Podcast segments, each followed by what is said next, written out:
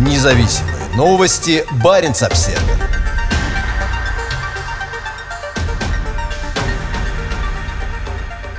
В России отмечают 60-летие полета Гагарина в космос. Он служил у границы с Норвегией.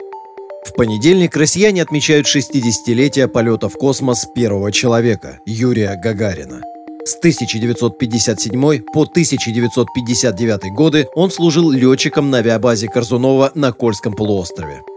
Легендарная фраза Юрия Гагарина «Поехали», которую он произнес 12 апреля 1961 года перед стартом космического корабля «Восток-1», до сих пор широко используется россиянами. Героический полет советского космонавта сделал его одним из самых уважаемых деятелей в истории страны. На севере, в Мурманской области, 60-летие отмечают с особой гордостью. Почти три года, с 1957 по 1959 года, лейтенант Гагарин служил летчиком в 160 69-м истребительном авиационном полку Северного флота, дислоцировавшемся на авиабазе Луастари в поселке Корзунова. В Советском Союзе этот военный аэродром, расположенный на территории Печенского района, располагался ближе всех к территории НАТО. Отсюда до Норвегии 16 километров, меньше двух минут лета. У СССР была сухопутная граница всего с двумя странами НАТО, здесь с Норвегией и в Закавказье с Турцией. В нескольких десятках километрах от Луастари находятся базы стратегических атомных подводных лодок Северного флота. Их защита от возможных атак противника всегда оставалась главной задачей. В поселке Корзуново проживало несколько тысяч человек, в основном летчики и обслуживающий персонал аэродрома и базы.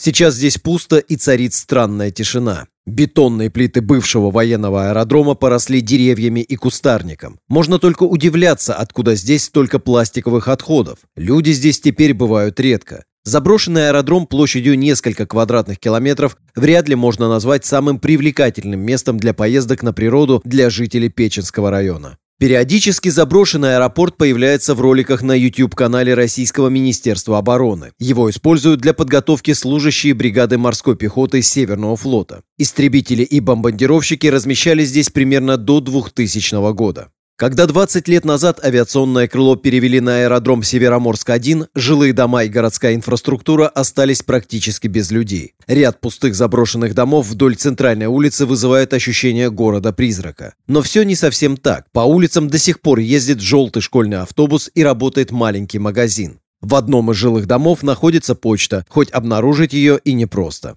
Корзуново живет около 250 человек. Если не обращать внимания на заброшенный аэродром и пустые многоэтажки, Корзуново – это прекрасный уголок арктической тайги. Рядом протекает известная своими семужьими уловами река Печенга. Буквально у подножья сопки расположился восстановленный Печенский монастырь со своими колоритными бревенчатыми домами, напоминающими о том, как он выглядел до того, как его сожгли шведы 450 лет назад. То, что осталось от поселка, до сих пор овеяно славой Гагарина. Его бронзовый бюст стоит прямо напротив поселковой администрации под крылом старого винтового биплана, установленного на постаменте. Работает небольшой, но очень информативный музей Гагарина, хотя о его посещении надо договариваться заранее. У него нет установленных часов работы. Пока в Корзуново приезжает не так много людей. В музее можно узнать, что в апреле 1959 года в Корзуново у Гагарина и его жены Валентины родилась их старшая дочь Елена. Сегодня Елена Гагарина руководит музеем-заповедником «Московский Кремль».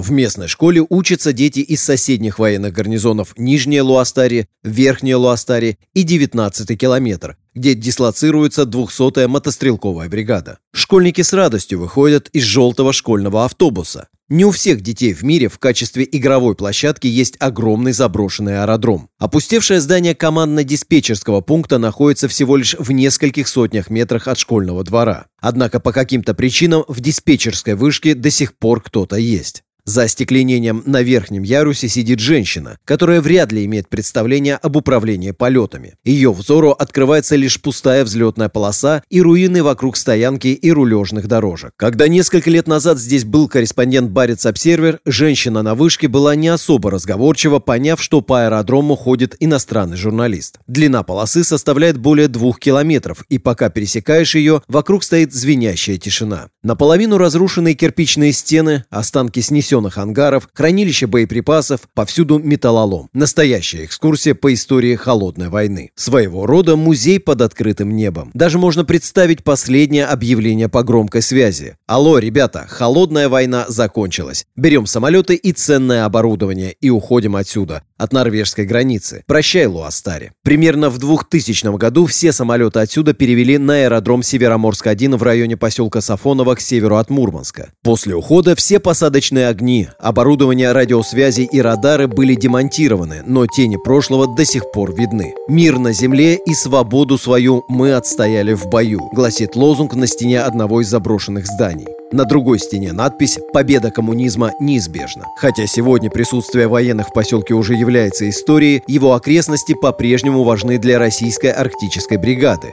входящей в состав Северного флота. В конце главной улицы Корзунова стоит указатель «Танкодром». Территория используется для учений и другой тяжелой военной техникой. Независимые новости. Барин обседный.